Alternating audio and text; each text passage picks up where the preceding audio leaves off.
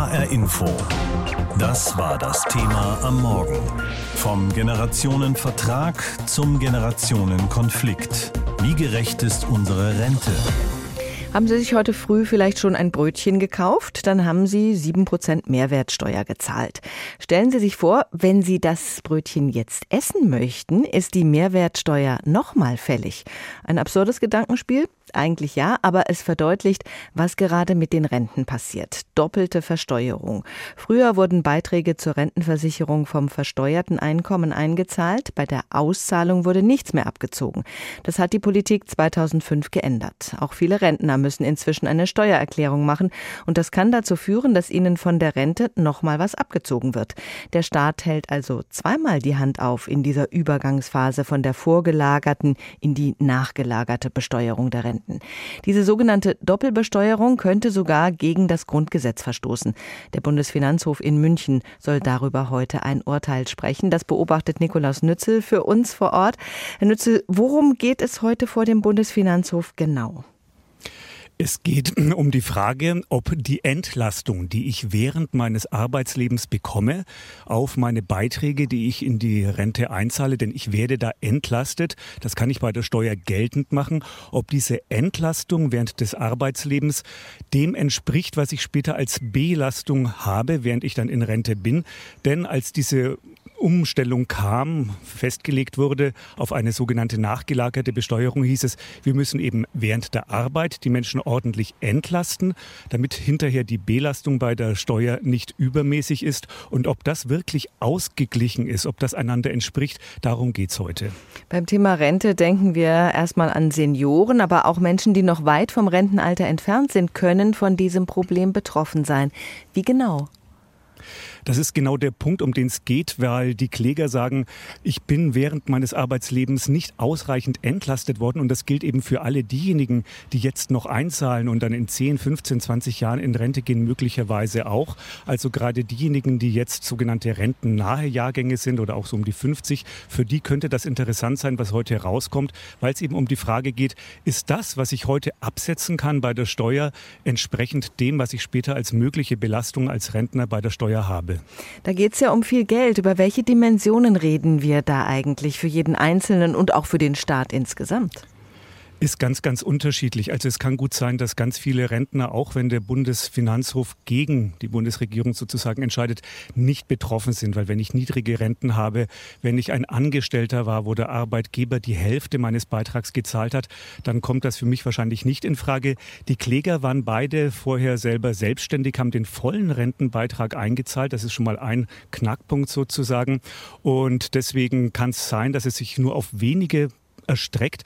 Gleichzeitig ist es natürlich eine Sache, wo es immer um Millionen Menschen geht. Und es wurde vorher berichtet, dass man sich im Finanzministerium Gedanken macht, dass es um ein bis zwei Milliarden Euro Steuermindereinnahmen gehen könnte, wenn der Bundesfinanzhof so entscheidet, wie sich der Finanzminister wohl nicht wünscht.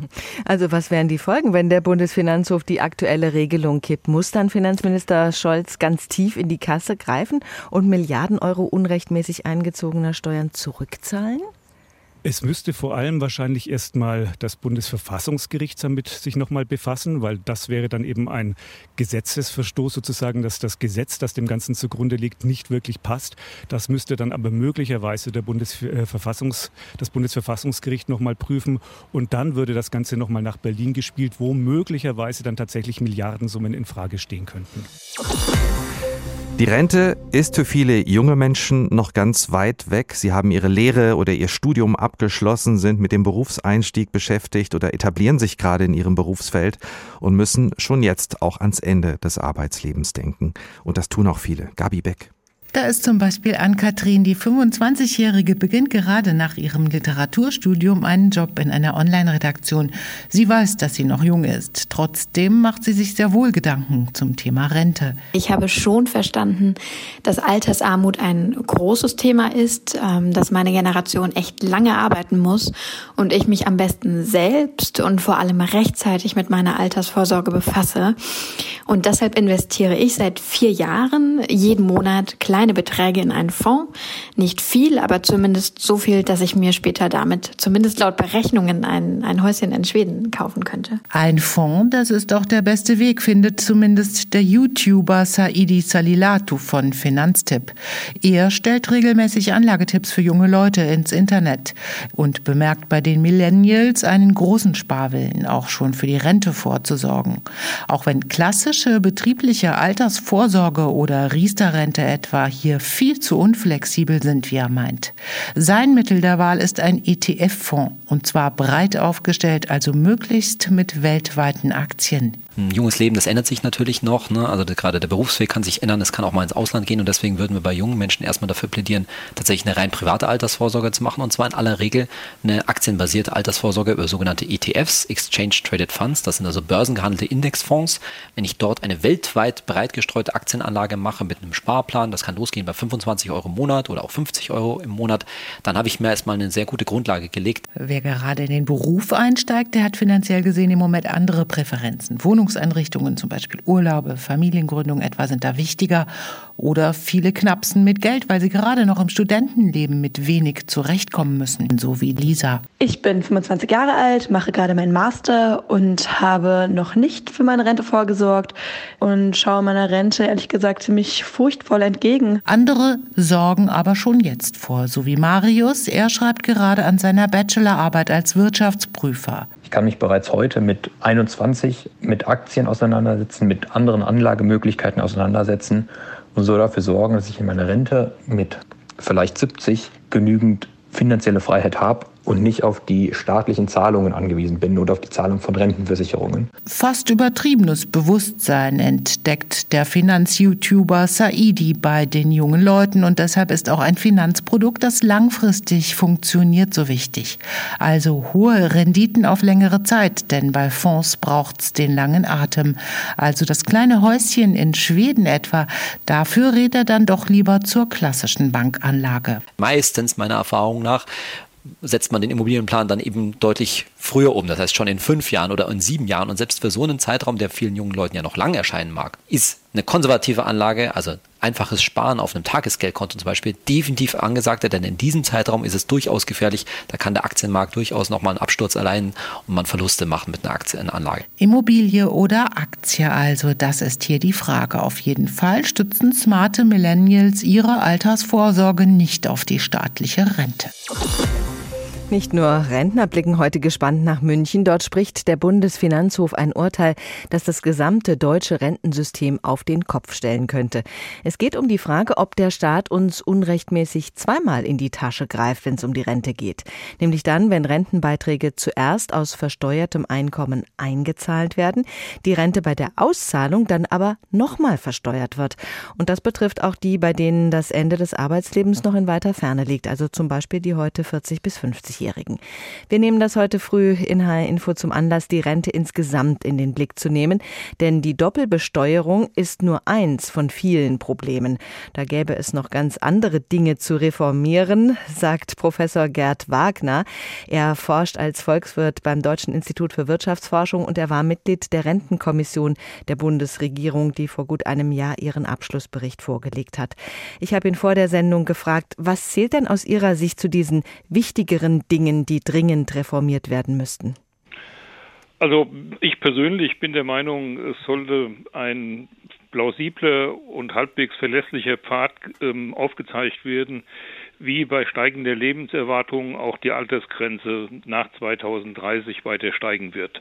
Wenn die Lebenserwartung wirklich steigen sollte, da spricht im Moment alles dafür, ist es einfach nur vernünftig, ähm, die Altersgrenze weiter anzuheben. Und das sollte jetzt bald verabredet werden. Das ist ausgesprochen schwierig, haben wir jetzt auch in der Rentenkommission ähm, erlebt, aber es ist trotzdem ein äh, sinnvoller Weg.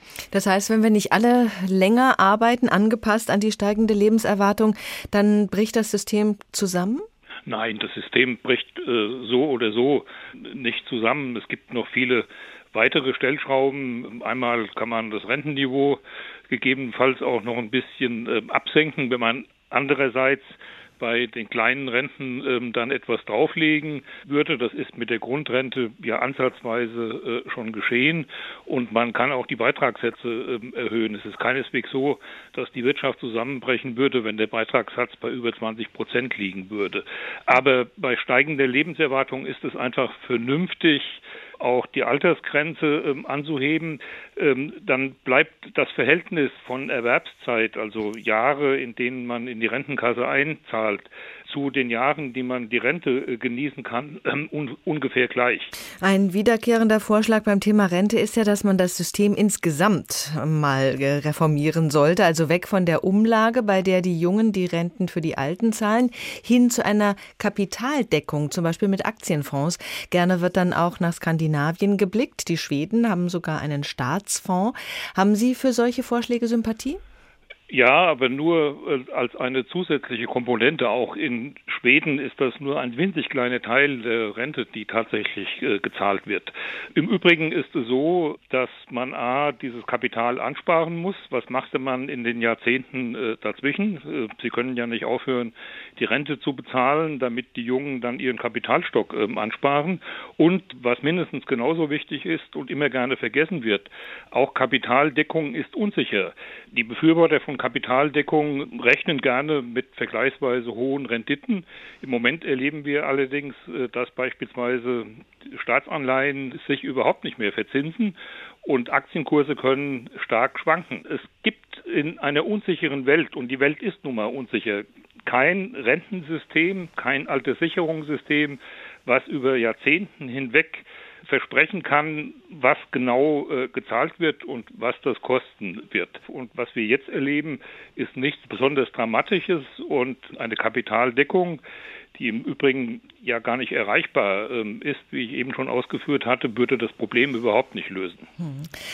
Für Ihre Forschungen interessiert sich auch die Bundesregierung. Sie hat Sie um Rat gebeten. Als einer von drei Wissenschaftlern waren Sie Mitglied der Rentenkommission der Bundesregierung, die sich eben Gedanken macht über die Rente nach dem Jahr 2025.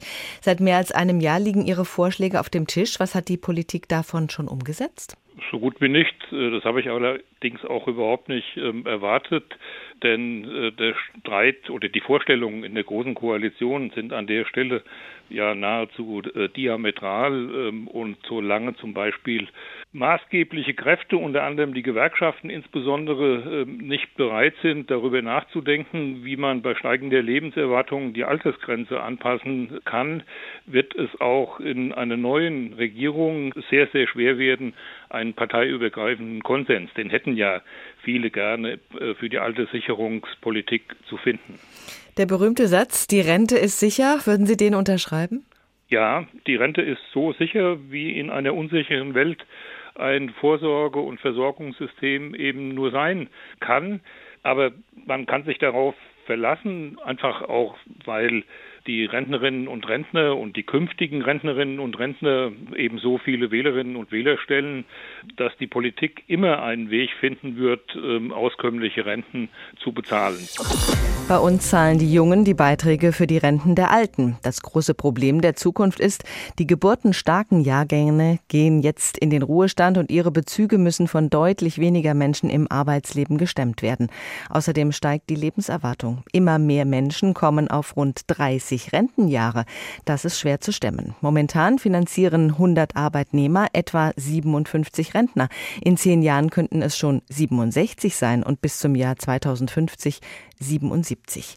Wie machen es andere Länder? Wie finanzieren sie die Renten? Wir schauen nach Skandinavien, in die Niederlande und nach Australien.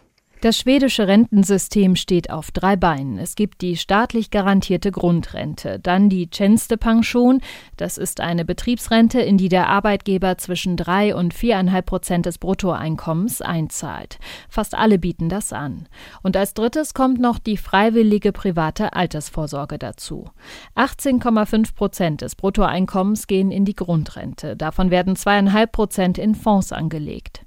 Anfangs hatte man sich Wunder versprochen, Renditewunder. Inzwischen ist die Begeisterung aber etwas zurückgegangen. Die Rendite stimmt zwar, seit Start hatten die Pensionsfonds im Schnitt eine Wertentwicklung von 6,5 Prozent pro Jahr, doch das System hat auch Schwächen. Es ist vor allem sehr kompliziert, bietet die Wahl zwischen 800 verschiedenen Fonds an. Die meisten, nämlich dreieinhalb Millionen Sparer, vertrauen da lieber dem staatlichen Orpecru-Fonds, der immer dann einspringt, wenn sich Anleger überfordert fühlen und keine Entscheidung treffen möchten. Sophie Donge, Stockholm. In den Niederlanden gibt's mehr Geld für Rentner. Das wird oft so behauptet und zumindest in Zahlen stimmt das auch. Jeder Niederländer und jede Niederländerin hat Anspruch auf eine Grundrente in Höhe von 1218 Euro pro Monat. Vorausgesetzt, man hat seit mindestens 50 Jahren im Land gelebt. Diesen Sockel kann jeder bekommen, unabhängig von eigenen Beiträgen. Finanziert wird das Ganze über Abgaben, die Arbeitnehmer auf ihren Lohn zahlen. Arbeitgeber müssen dazu nichts beitragen. Sie kommen aber bei der zweiten Säule ins Spiel, bei betrieblichen Altersvorsorgen. Die sind verpflichtend. Und dann gibt es noch eine dritte Säule, private Verträge, in die jeder einzahlt, der kann und will. Die Niederländer sprechen gern vom Cappuccino-Modell. Die Grundrente ist der Kaffee, die Betriebsrente das Sahnehäubchen und über die privaten Programme gibt es noch Schokostreusel obendrauf. Kritik am System gibt es durchaus. Aktuell soll das Renteneintrittsalter auf 67 Jahre angehoben werden.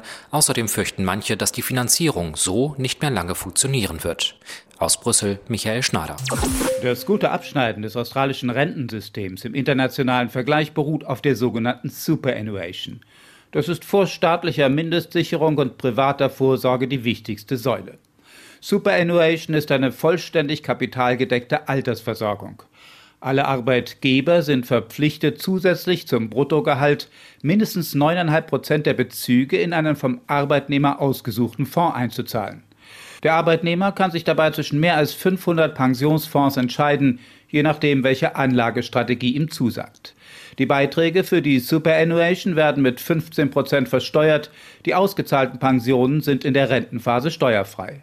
Ab einem gewissen Mindestalter, für nach 1964 Geborene liegt das bei 60 Jahren, können Australier frei wählen, ab wann sie in Rente gehen wollen und die Auszahlung aus dem angesparten Fonds beginnen soll.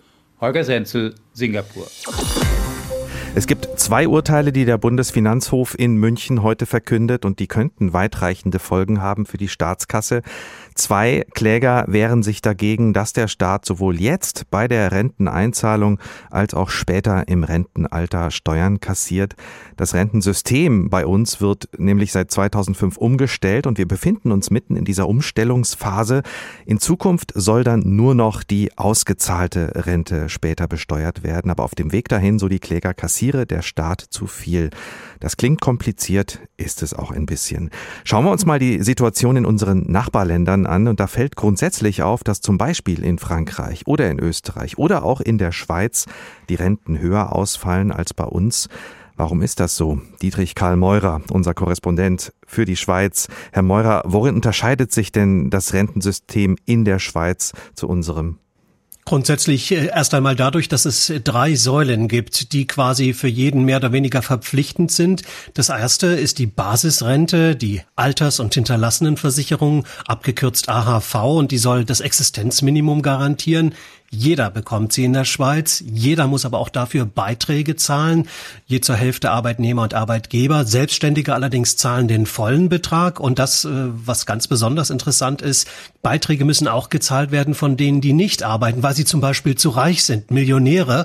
Und egal wie viel sie einzahlen, sie bekommen relativ wenig raus. Klingt aus deutscher Sicht natürlich viel. Es gibt einen Höchstbetrag von 2400 Franken. Das reicht aber in der Schweiz nicht zum Leben. Wie standfest aufgebaut ist die Finanzierung der Renten in der Schweiz insgesamt? Sie haben von drei Säulen gesprochen. Ja, genau. Es gibt eben noch die zweite und die dritte Säule. Die zweite Säule, das ist die berufliche Vorsorge. Das ist so eine kapitalgedeckte Vorsorge, vergleichbar vielleicht mit den Betriebsrenten bei uns in Deutschland. Die ist auch obligatorisch für alle zumindest, die arbeiten und ein bestimmtes Einkommen erzielen. Auch da beteiligen sich die Arbeitgeber. Damit sollen die Kosten abgedeckt werden, die über den Grundbedarf hinausgehen. Und die dritte Säule, das ist eine steuerbegünstigte Vorsorge, die ist ja freiwillig, aber sehr empfohlen, vergleichbar mit der Riester-Rente in Deutschland und die liegt aber letztlich in der Hand der Versicherten. Reicht das alles zum Leben, werden Sie vielleicht fragen. Ich sage ja, mit allen drei Säulen zusammen, da stehen die Rentner recht gut da.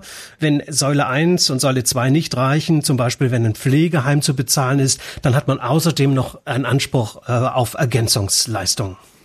Bei uns gibt's ja seit Jahren eine Diskussion über das Rentenalter und die Finanzierbarkeit der Renten. Immer wieder werden Reformen gefordert oder ins Gespräch gebracht. Wie ist das in der Schweiz? Ist es da auch ständig eine Diskussion? Naja, im Prinzip schon, aber man muss auch sagen, im Großen und Ganzen funktioniert das Schweizer Rentensystem. Deshalb wird es eben auch immer gerne wieder als Vorbild für Deutschland genannt. Es gibt kaum Altersarmut, aber es stockert so ein bisschen, denn in der Schweiz genauso wie viele andere Länder, auch Deutschland, äh, gibt es äh, ja diese demografische Alterung. Äh, die Schweizer werden übrigens am ältesten in Europa. Zudem machen den Pensionskassen die Niedrigzinsen zu schaffen und gestritten wird deshalb schon lange über eine Reform. Es gab sogar schon eine Volksabstimmung darüber 2017. Da war geplant, das Renteneintrittsalter der Frauen von 64 auf das der Männer 65 anzuheben, aber die Mehrheit der Bürgerinnen und Bürger lehnte das Vorhaben ab. Und jetzt geht natürlich die Diskussion weiter, gerade erst kamen vor zwei Tagen die Gewerkschaften mit dem Vorschlag, doch diese AHV, diese Basisrente, ja so wie bei vielen Gehältern 13 Mal auszuzahlen, also quasi ein 13. Monatsgehalt, um einfach da mehr Absicherung zu schaffen. Also auf jeden Fall Grund zur Diskussion gibt's auch in der Schweiz in Sachen Rente.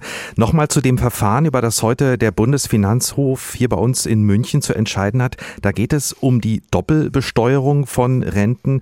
Gibt's denn in der Schweiz auch eine nachgelagerte Besteuerung beziehungsweise eine Doppelbesteuerung der Rentenbezüge, so wie bei uns? Ja, da werden viele in Deutschland sagen, ach, das ist vielleicht doch kein gutes Vorbild für Deutschland.